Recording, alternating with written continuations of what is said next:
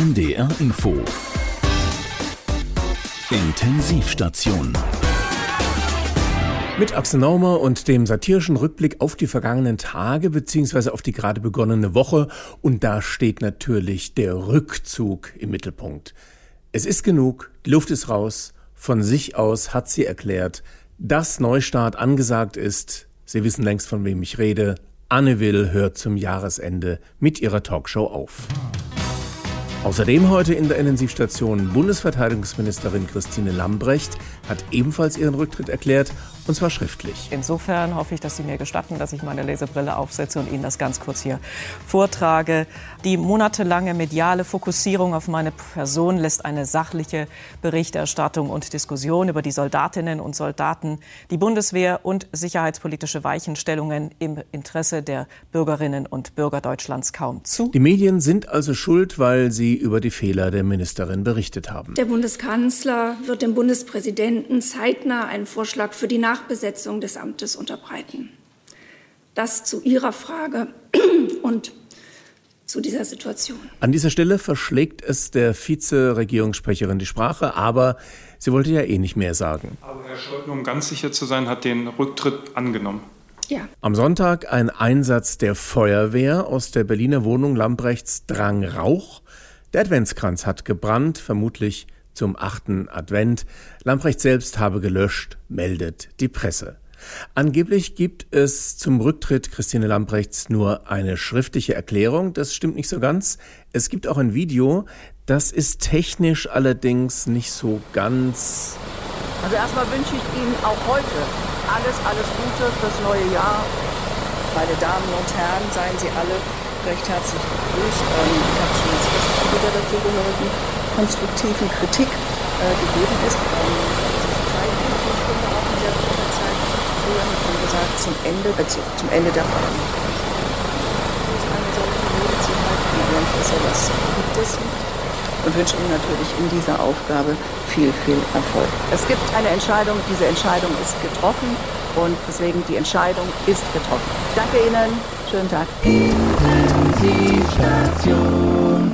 Die Nachfolgeregelung könnte dauern, falls das Beschaffungsamt der Bundeswehr im Spiel ist. Ansonsten eilt es natürlich. Wichtige internationale Konferenzen stehen bevor.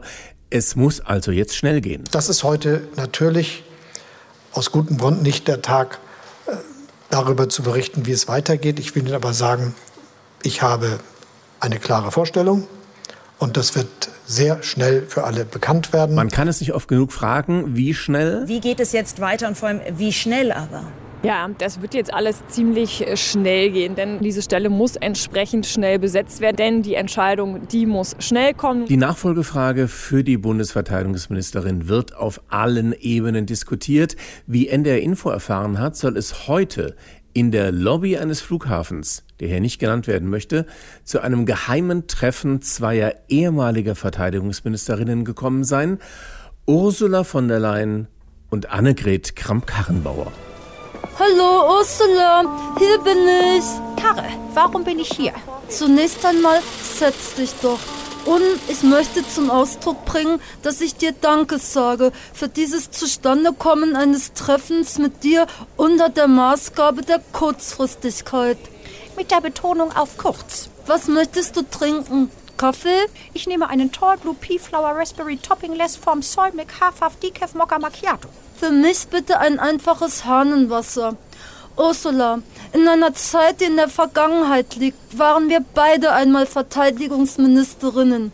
Ich? Du als meine Vorgängerin. Ach ja, stimmt. Man vergisst so leicht, dass ich einmal so weit unten angefangen habe. Und das von daher Gemeinsame ist, dass du es damals gar nicht werden wolltest. Ich wäre sehr viel lieber Familienministerin geblieben oder Arbeit geworden. Ich weiß nicht mehr so genau. Aber Angela hatte niemand für den Verteidigungsposten. Da habe ich es dann halt gemacht. Bei mir war es von großer Ähnlichkeit. Ich war zum Zeitpunkt deines plötzlichen Fortgangs nach Brüssel eine sehr erfolgreiche CDU-Vorsitzende und wollte gar nicht Ministerin werden. Wann warst du denn erfolgreich? Ganz am Anfang, in Woche 1 bis 3. Na, jedenfalls bin ich dann auch erst auf Angelas Bitte zur Bundeswehr gewechselt. Könntest du deine bisherigen Ausführungen und die sicher noch kommenden für mich kurz zusammenfassen? Vor mir liegen gewaltige Aufgaben. Und jetzt eben bei der ehemaligen Kollegin Lamprecht der gleiche Fall. Wieder war es jemand geworden, der es eigentlich nicht wollte. Siehst du das auch so? Für diese Frage hast du mich hergebeten. Und weil mir im Saarland brutal langweilig ist. Karre, bevor ich aus diesem Raum stürme, Verteidigungsminister macht niemand gerne. In Friedenszeiten ist es öde, in Krisenzeiten hat man nur Ärger und im Kriegsfall übernimmt sowieso der Bundeskanzler das Kommando. Das sagst du die Wahrheit. Das Amt ist ein Schleudersitz. Allerdings einer, den man nicht zu seiner Rettung auslösen kann. Karre, niemand will den Job. Frau Lamprecht tritt jetzt seit Freitag zurück und der Bundeskanzler findet auch am Montag noch niemanden, der ihr nachfolgt. Ich vertrete die Vermutung, dass Scholz auf Zeit spielt, weil noch nicht klar ist, welchen Song Frau Lamprecht beim Zapfenstreich hören will. Deine Sorgen möchte ich haben. Ich treffe Herrn Scholz ja möglicherweise beim Weltwirtschaftsforum in Davos. Ein Treffen in meiner Wichtigkeitsklasse. Hast du einen Vorschlag für ihn? Ich hatte ja schon die Erwähnung gemacht, dass mir im Saarland ein wenig öd ist. Karre, vergiss es. Ich würde auch in die SPD eintreten. Taxi!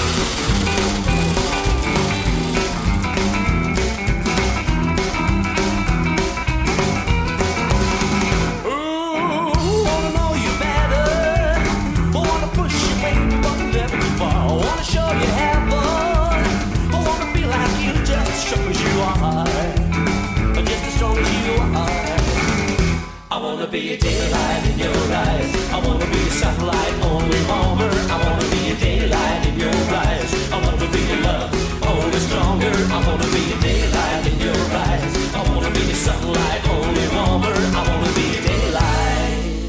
I wanna be a daylight in your eyes.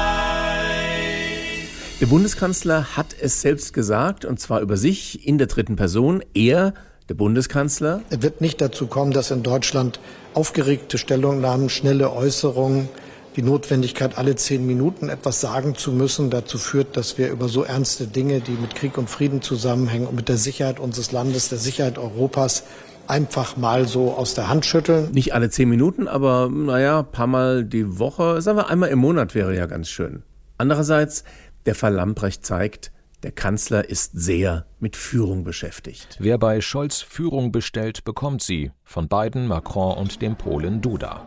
So, was darf's denn sein für Sie? Mm, ich hätte gern zweimal Führung, bitte. Hamburger Art. Ah, tut mir leid. Führung ist aus. Hä? Sie haben das doch hier groß auf der Karte stehen. Ja, ich weiß, aber es gab in der Küche Abstimmungsschwierigkeiten. Also, tut mir leid. Ich kann Ihnen aber das Zaudermenü empfehlen. Äh, was ist das genau? Das ist ein Berliner Zögerling in Harmoniesoße. Hm. Sehr zu empfehlen. Klingt interessant. Äh, was gibt's denn dazu? Dazu gibt's Kompromissknödel. Ah, nee, die mag ich nicht. Da kaut man immer so lang drauf rum.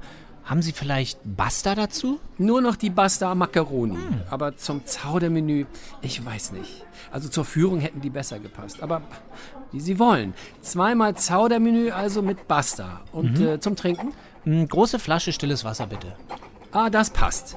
Danke. Kommt sofort.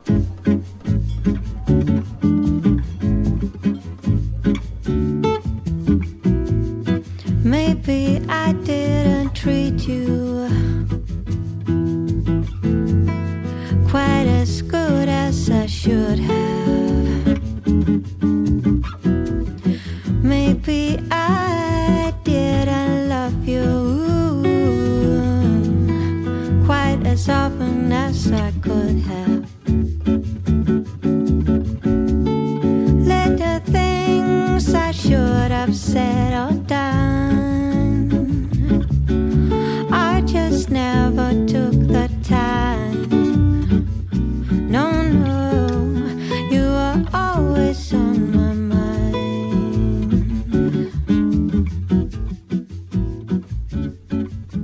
gerade über Bestellungen sprachen, die Ukraine hat nach dem Marder jetzt auch Leopardpanzer bestellt. Eventuell wird am Freitag in Rammstein beim Konklave der Ukraine-Kontaktgruppe darüber entschieden. Und wahrscheinlich schätzen Sie mich nicht ganz falsch ein, wenn, Sie, wenn, wenn ich jetzt sage, ich kenne mich mit dem Konklave, insbesondere mit der Praxis im Innern, zu wenig aus. Und ich glaube, dass wir andere Mitteilungsmöglichkeiten haben als die des weißen Rauchs. Sagt SPD-Fraktionspapst Mützenich, nachdem er mehrfach betont hat, was man noch nie gehört hatte, dass es bei so einer Lieferung keinen deutschen Alleingang gibt.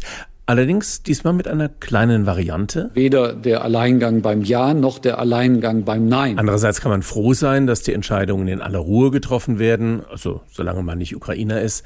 Denn bei den vielen Kampf- und Schützenpanzer, den, den, den Räumpanzern, gepanzerten Fahrzeugen, Panzerhobitzen und sonst was Panzern, besteht ja bei allzu großer Hektik auch Verwechslungsgefahr. Zumal die sich in Deutschland ja auch noch mit Tiernamen tarnen. Manchmal hat man fast das Gefühl, man befindet sich in dieser Zooserie. Mit Schwung ins neue Jahr. Gut gelaunt dreht Tierpfleger Christian Lammknecht seine Runden, macht Selfies mit den Zoobesuchern und hält eine kurze Neujahrsansprache im Affenhaus. Geschafft. Weiter geht's zum Mardergehege. Da herrscht nämlich große Vorfreude. 40 Marder sollen heute eigentlich ausgewildert werden. Aber es gibt Schwierigkeiten beim Verladen. Ja, die Transportboxen sind einfach nicht da. Da hakt es wohl wieder in der Beschaffung. Zeit zum Verschnaufen bleibt nicht. Es wartet Arbeit im Puma-Käfig. Och nee, nicht schon wieder. Die armen kleinen Pumas. Über Nacht sind alle krank geworden. Ah, komisch. Gestern ging es ihnen doch noch gut. Ah, die sind wirklich sehr pflegebedürftig. Die Pumas sind die Sorgenkinder im Zoo. Was ist es diesmal? Ja, es sieht so aus, als wenn die Pumas ihre Köpfe nicht mehr drehen können und deswegen immer am Kreis laufen. Das ist natürlich kein schöner Anblick, so können wir die nicht aufs Gelände lassen. Es hilft also alles nichts. Der Zooarzt muss her. Und auf Christian Lammknecht wartet auch schon eine neue Baustelle. Eigentlich sollten die Leoparden heute an einen Partnerzoo in Osteuropa gehen. Doch es gibt Probleme am Gehege. Ah, das kennen wir schon. Das Gatter G36 schließt nicht richtig. Das Problem sollte eigentlich schon meine Vorgängerin lösen. Die hat man aber zur Zoodirektorin in Brüssel gemacht. So ein Glück hätte ich auch gerne. Tja, und so kommt es, dass die Tiere heute doch nicht auf Reisen gehen. Bald soll es einen neuen Versuch geben. Irgendwann, 2024. Im Puma-Käfig herrscht hingegen großes Aufatmen. Zum Glück, die Pumas sind wieder fit, die kleinen Racker. Blitzgenesung. Und so bleibt am Ende auch noch Zeit für die Familie. So, jetzt muss ich aber los. Mein Sohn wartet schon im Heli. Tschö mit Öl. Und nächstes Mal bei Leopard, Seebär und Co. Die Wiesel sind leider gar nicht mehr flink und Spürnase Fuchs hat einen dicken Schnupfen.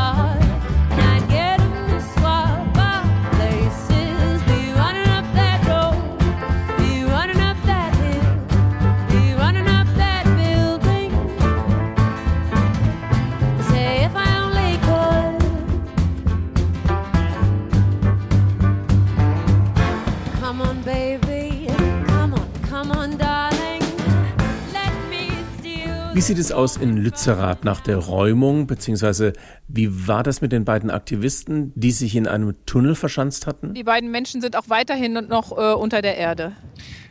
Ja, also sitzen da lebendig unter der Erde. Jetzt haben die beiden den Tunnel verlassen, die Großdemo vom Samstag ist vorbei. Ich bin symbolisch hier. Und alle, die tatsächlich da waren, sind geräumt und auf dem Rückweg ins Warme. Einerseits war das jetzt sehr lange und ich bin froh, wenn ich was zu essen bekomme und ein bisschen Wärme und ich aufs Klo kann.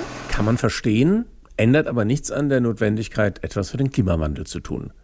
Dazu soll auch der kleine Souvenirshop beitragen, denn Klimaschutz kostet Geld und hier kann man welches ausgeben. Besuche vor Ort den Lütze Shop. Merchandise und Mitbringsel für unvergessliche Momente. Zum Beispiel mit unserem Barrikadenset. Bestehend aus 80 Autoteilen für die Barrikade zwischendurch. Oder für gemütliche Abendstunden unsere Spielesammlung Malelütz. Bestehend aus 20 verschiedenen Pflasterspielsteinen. Bist du der Erste an der Abbruchkante oder schon drüber? Dazu lustige Spieleklassiker für die ganze Besetzerfamilie wie Ich treffe einen, den du nicht triffst. Aktivist ärgere dich nicht. Oder auch Mono oder Poly.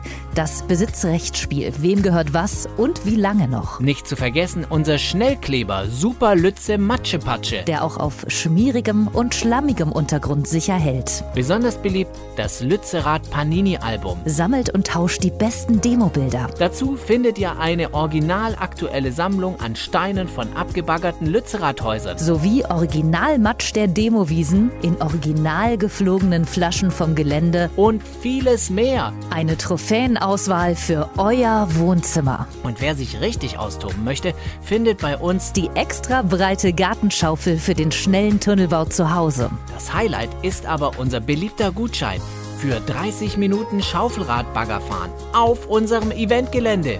Und hey, keine Angst, bleibt unter uns. Wenn das nichts ist, Lütze Shop. Wir machen den Protest erst schön.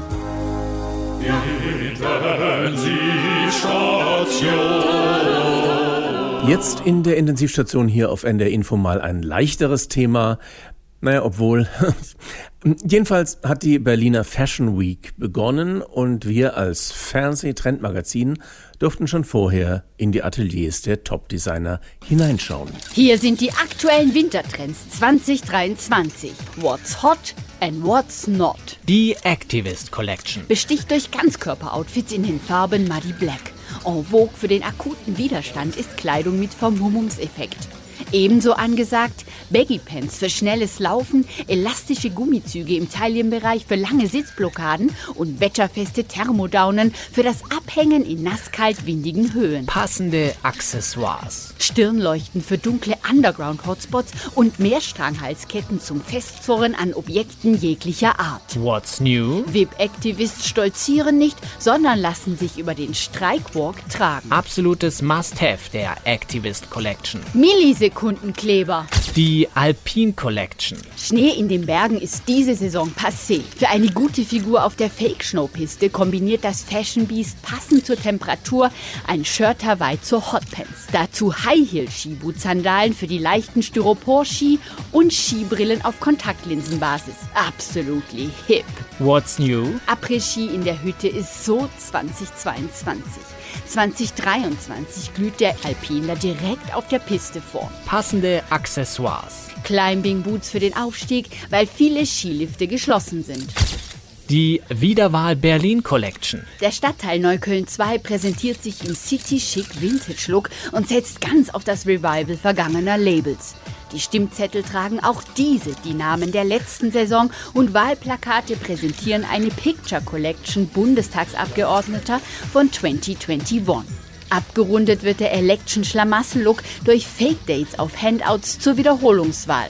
So lädt die unauffällige Understatement-Message am 12. September statt am 12. Februar zur Election Show. Passende Accessoires. Der letzte Schrei auf dem Event Berlin's Next Top Mare sind maßgefertigte Giveaways für alle UrnengängerInnen. Scheuklappen in Kombination mit großen dunklen Sonnenbrillen zum Übersehen eventueller Election-Fauxpas. Und last but not least die Fernverkehr Collection. Ab dem 2. Februar lässt der Trendsetter im ICE die FFP2-Maske in der Handtasche und trägt wieder oben ohne. Absolutes Must-Have. Bei so viel Freizügigkeit gehört sie bei akuten Nies- und Hustenattacken nach wie vor zu den absoluten Fashion Basics. Die flexible Armbeuge vor der Nase in kurz, mittel oder lang. Imagine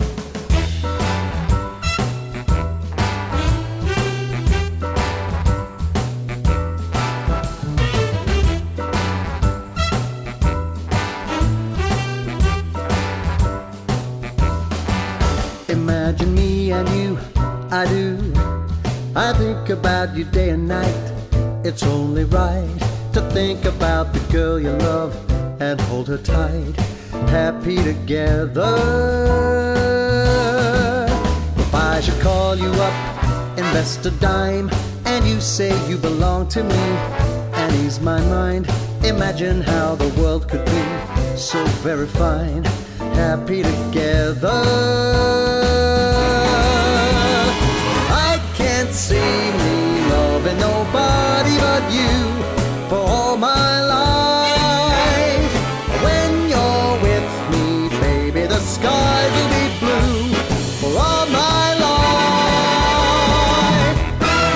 Der CDU-Generalsekretär Mario Chaya möchte, nee, er will, er, er, er fordert, dass fremdsprachigen Schülern verboten wird, sich während der Pausen in ihrer Muttersprache zu unterhalten. Zitat: Es geht nicht, dass auf den Schulhöfen andere Sprachen als wie Deutsch gesprochen werden. Okay, das Wie habe ich jetzt dann dazu gemacht. Kriege ich jetzt eine Strafarbeit von Herrn Chaya? Kommt die Sprachpolizei? Darf ich die anderen verpetzen? Jetzt hey, jetzt hau du Depp, warum scheißt denn den Boy so weit weg? Ja, nüchte hab ich, du blöder Brubbelkopf. Du bist ja bloß zu strunzen doof für Tor. Da hinten ist der Neue. Hey du, servus, scheiße mal den Boy um mich. Na, was hat er gesagt? Ich weiß es nicht, es klang wie no, also nö. Aber jetzt macht er dit ja doch. Was bist denn du für ein Vogel? Na, ich bin der Mario. Das hab ich wieder nicht verstanden. Wer bist du jetzt? Na, der Mario. Mario? Kenn ich ihn nur mit Pommes.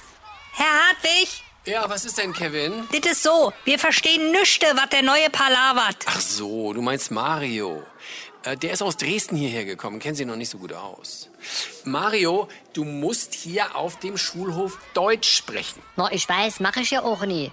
Was sagst? Herr Hartwig, Kreuzkruzifix, der Depp macht das nicht. Franz, für dich gilt das Gleiche. Du musst auch Deutsch sprechen. Das weiß ich schon, das tue ich auch. Was sagst du, Franz? Oh, wat ein Schiedog, ne? Irland habt doch du mir gesagt, jung lernen was Anständiges. Warum hab ich bloß nicht, ob sie hört? Was, haben Sie gesagt?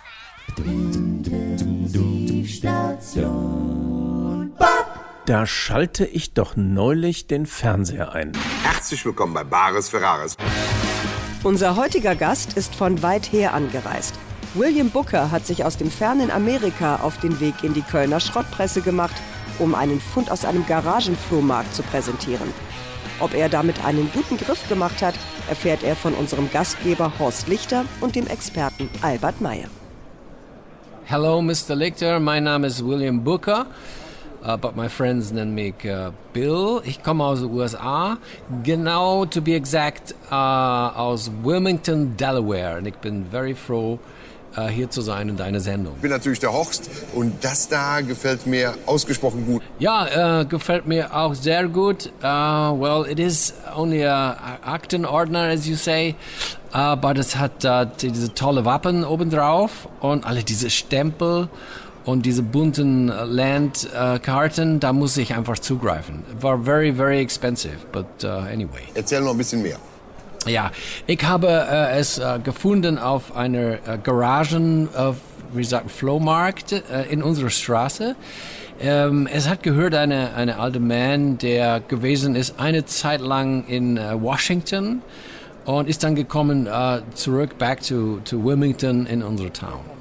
Vielleicht kann die Experte mir sagen, äh, was das ist äh, genau exactly. Lieber Albert, schieß mal was los. Ja, gerne, mein lieber Horst. Also, Herr Booker, da haben Sie wirklich etwas Ungewöhnliches. Das hier sind ganz zweifellos Aufmarschpläne für die amerikanischen Streitkräfte für Syrien für den Fall eines Putsches gegen Bashar al-Assad. Das ist ja jetzt ein Ding, du. Das kann man wohl sagen. Und das ganz Besondere daran ist ja, dass diese Pläne niemals in die Tat umgesetzt wurden. Jetzt habe ich eine Frage. Sind die vielleicht sogar aus den 30er Jahren? Völlig falsch, mein lieber Horst.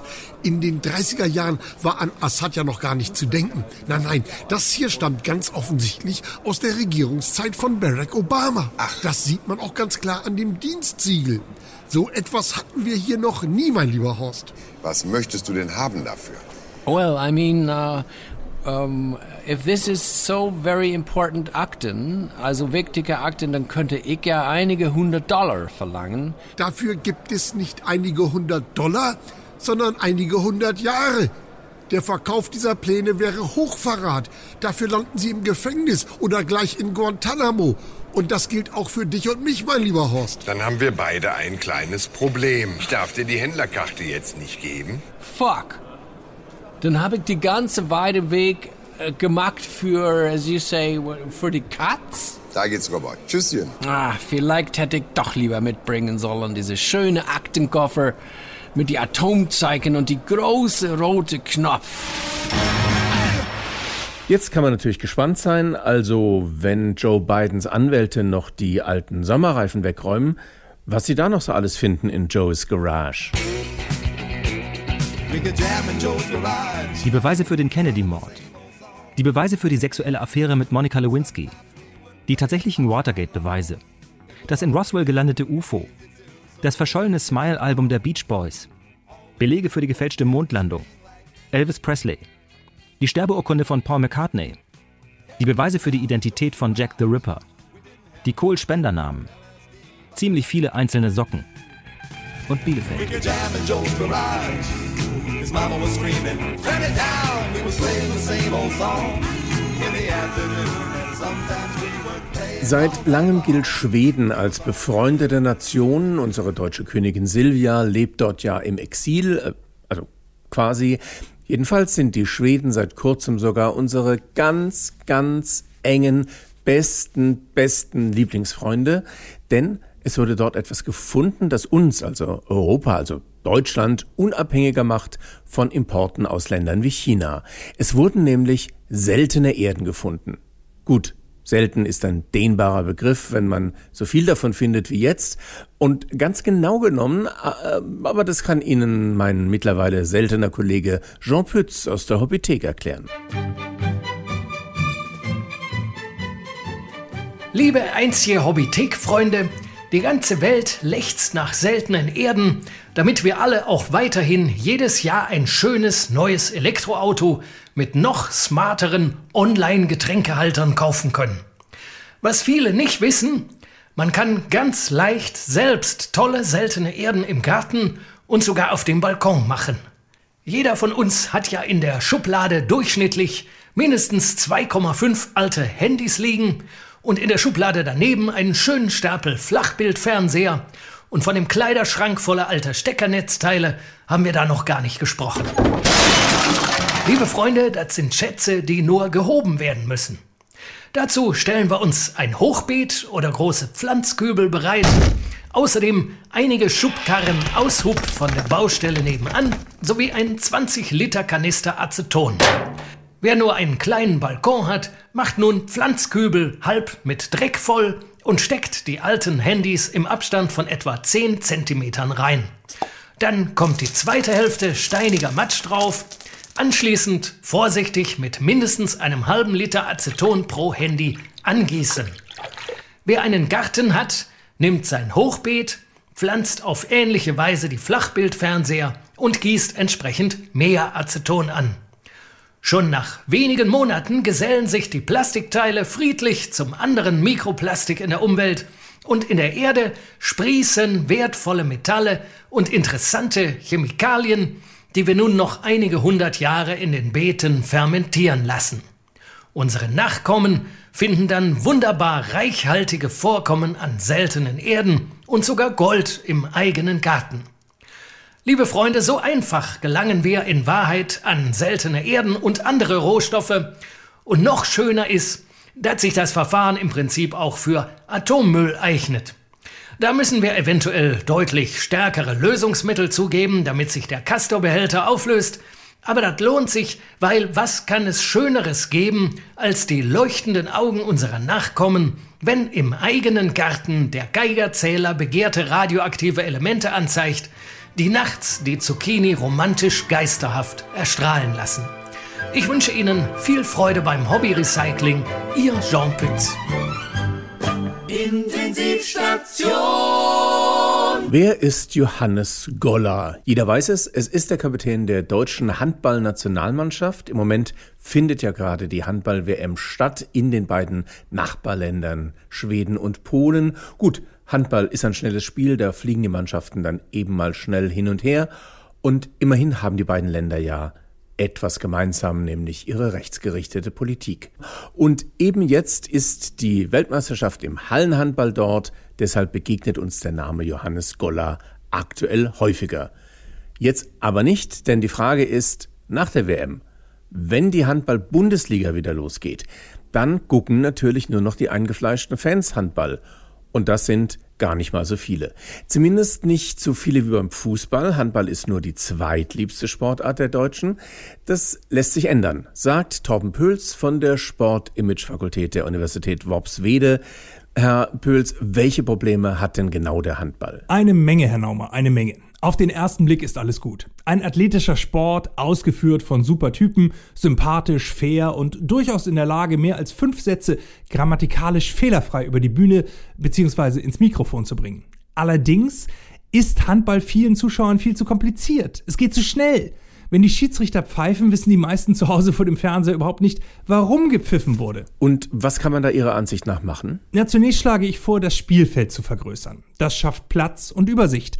Sagen wir mal auf 68 mal 105 Meter.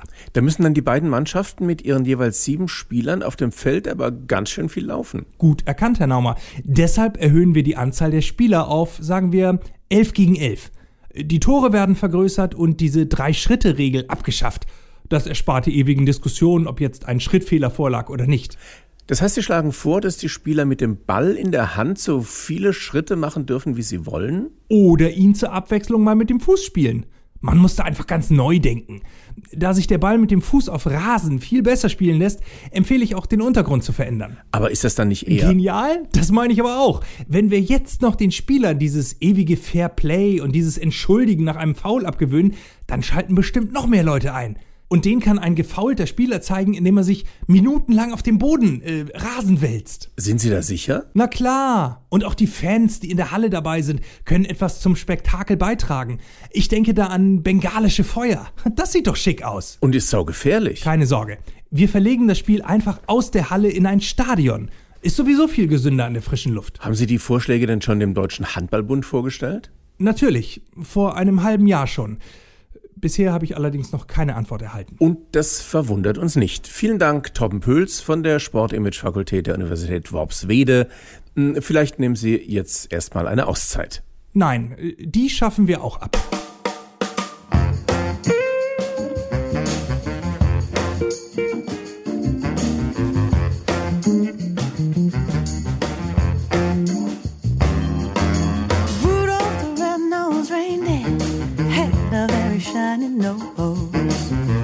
If you ever saw it, you wouldn't say it glows. All the other reindeers used to laugh and call him names. They never let poor Rudolph join in any reindeer games. Then one foggy Christmas Eve,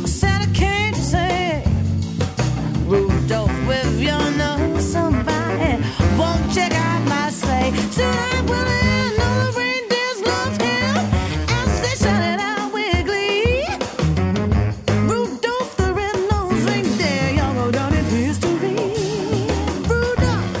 Ein Weihnachtslied mitten im Januar kommt jetzt der Gag, dass wir als erster Sender der Welt mit der nächsten Last Christmas I Gave You My Heart Saison anfangen?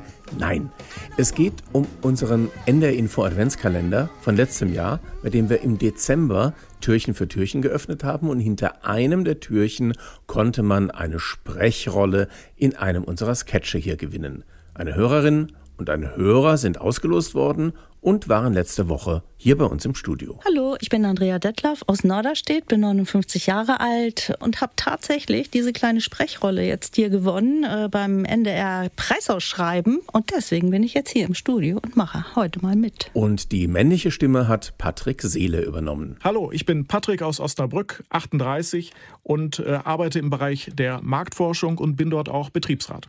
Ich habe keine schauspielerischen Erfahrungen, ähm, allerdings habe ich äh, im Bereich darstellendes Spiel in der Schule immer ganz gut abgeschnitten. Und zusammen mit meinem Kollegen Torben Pöls haben die beiden dann diese Szene aufgenommen. Darum geht's. Sie erinnern sich, nach den Berliner Silvesterkrawallen hatte die Wahlkämpfen CDU gefordert, die Vornamen der Täter mit deutschem Pass zu nennen. Das brachte uns auf die Idee, dass man eh aufpassen sollte bei der Wahl des Vornamens. Hier auf einem Berliner Standesamt. Der nächste bitte. Guten Tag. Hallo, guten Tag. Guten Tag. Was kann ich für Sie tun? Wir sind Eltern geworden und sind hier wegen der Geburtsurkunde. Ja, supi. Glückwunsch, wa? Kriegen wir alles hin. Schließlich sind wir in Berlin und nicht bei die Hottentotten. Bitte wie? Nee, schon gut. Äh, Wie heißt denn das Kind? Mohammed Abdullah. Na, upsala. Sie sehen ja gar nicht aus wie Abdullahs. Nein, wir heißen Müller. Erika und Frank Müller. Abdullah soll der zweite Vorname sein. Und der erste eben Mohammed. Mohammed Abdullah Müller? Genau. Gibt's da irgendein Problem? Nee, gibt kein Problem, gibt kein Problem. Das, das, obwohl, doch. Warum wollen Sie das Kind so einen Namen geben? Was meinen Sie denn mit solche Namen? Naja, so arabische Vornamen. Äh, Der arme Junge wird sein Leben lang Probleme haben deswegen. Das glauben wir nicht. Oder, Schatz, glaubst du das? Nein, nein.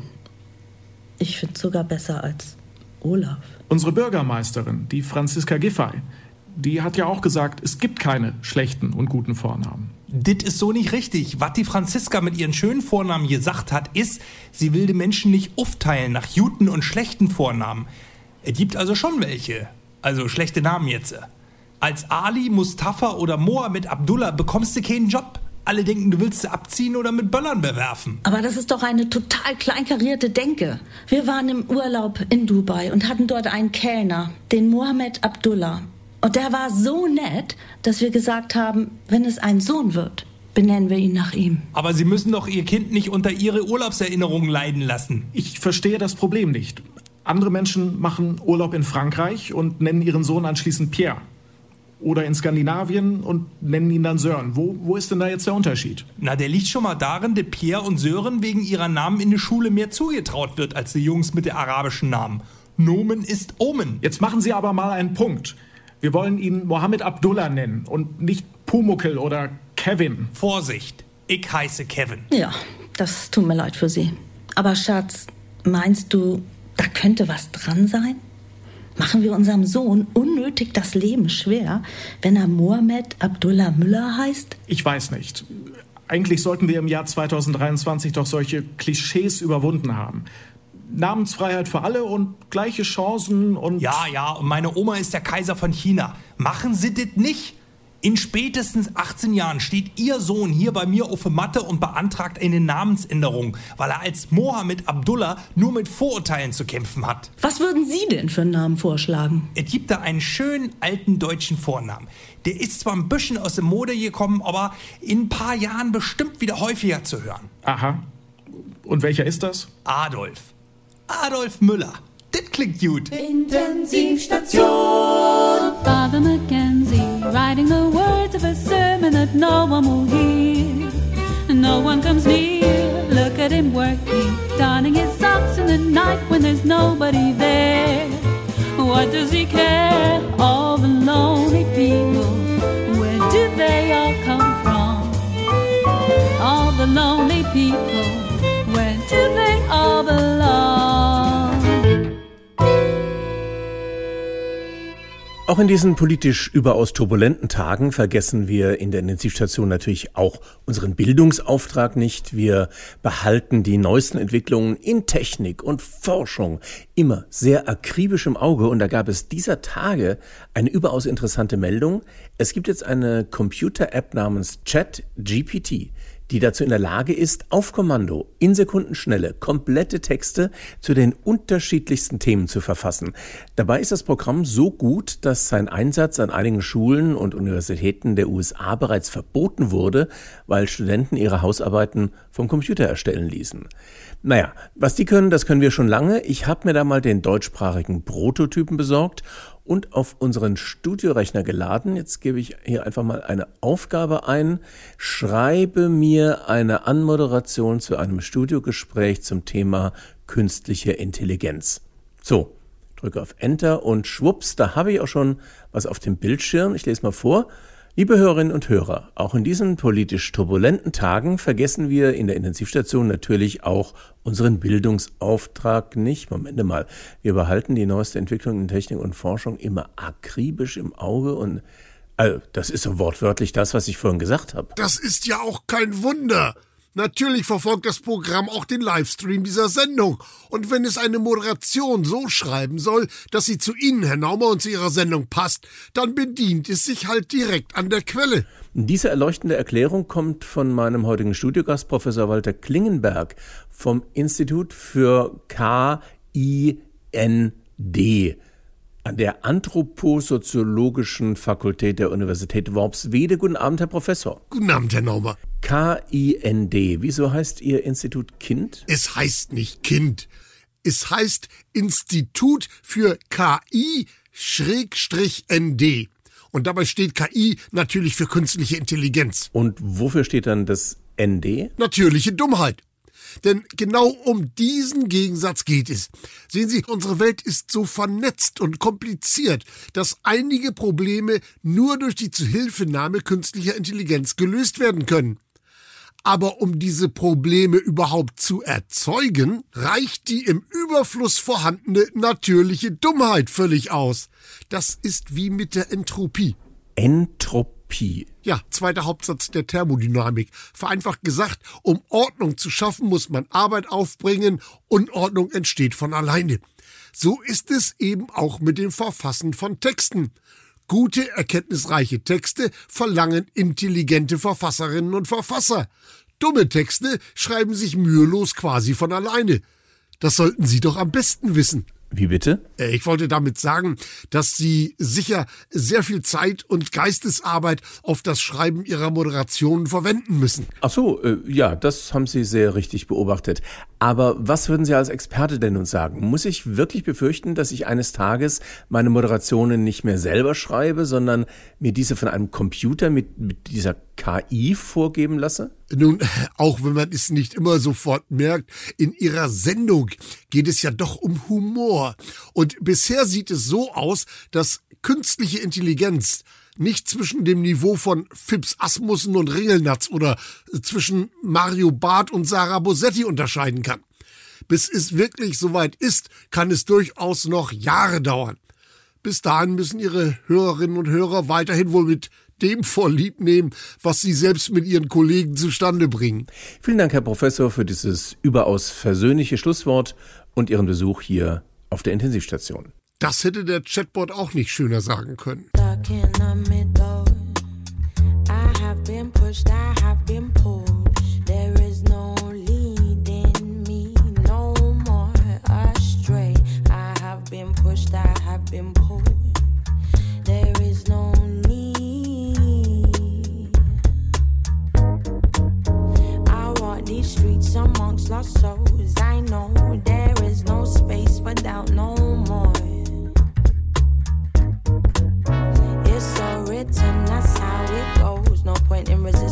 Flow. Getting your energy low. Worrying about things that you can't control. Had to dip out and into my zone. Lord, I have been, I have been pushed, I have been.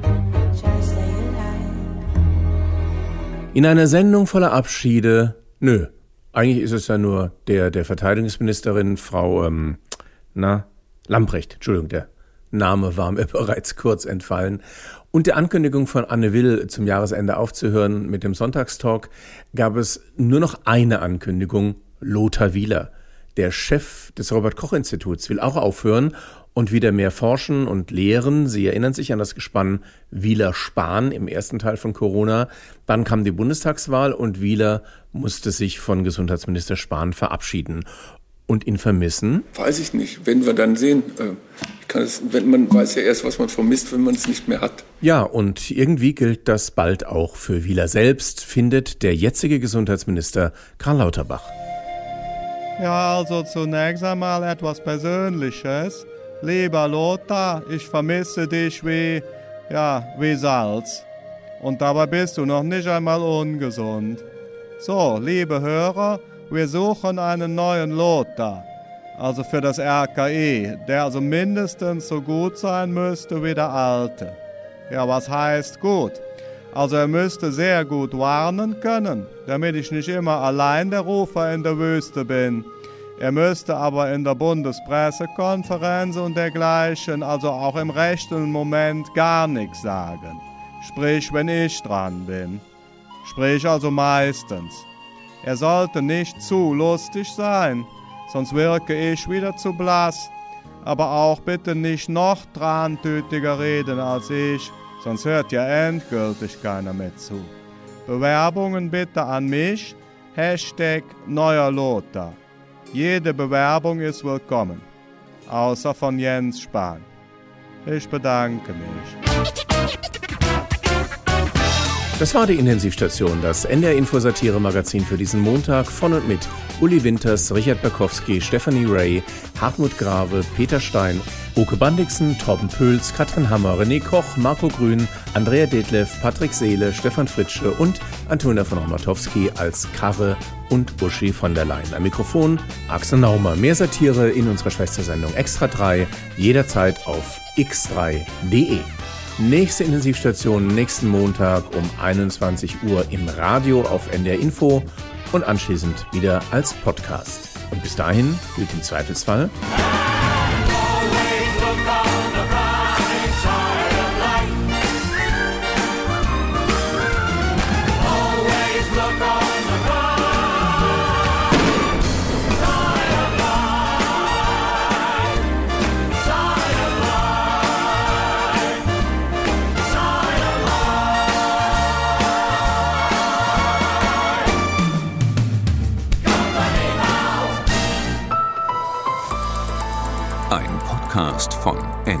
Info.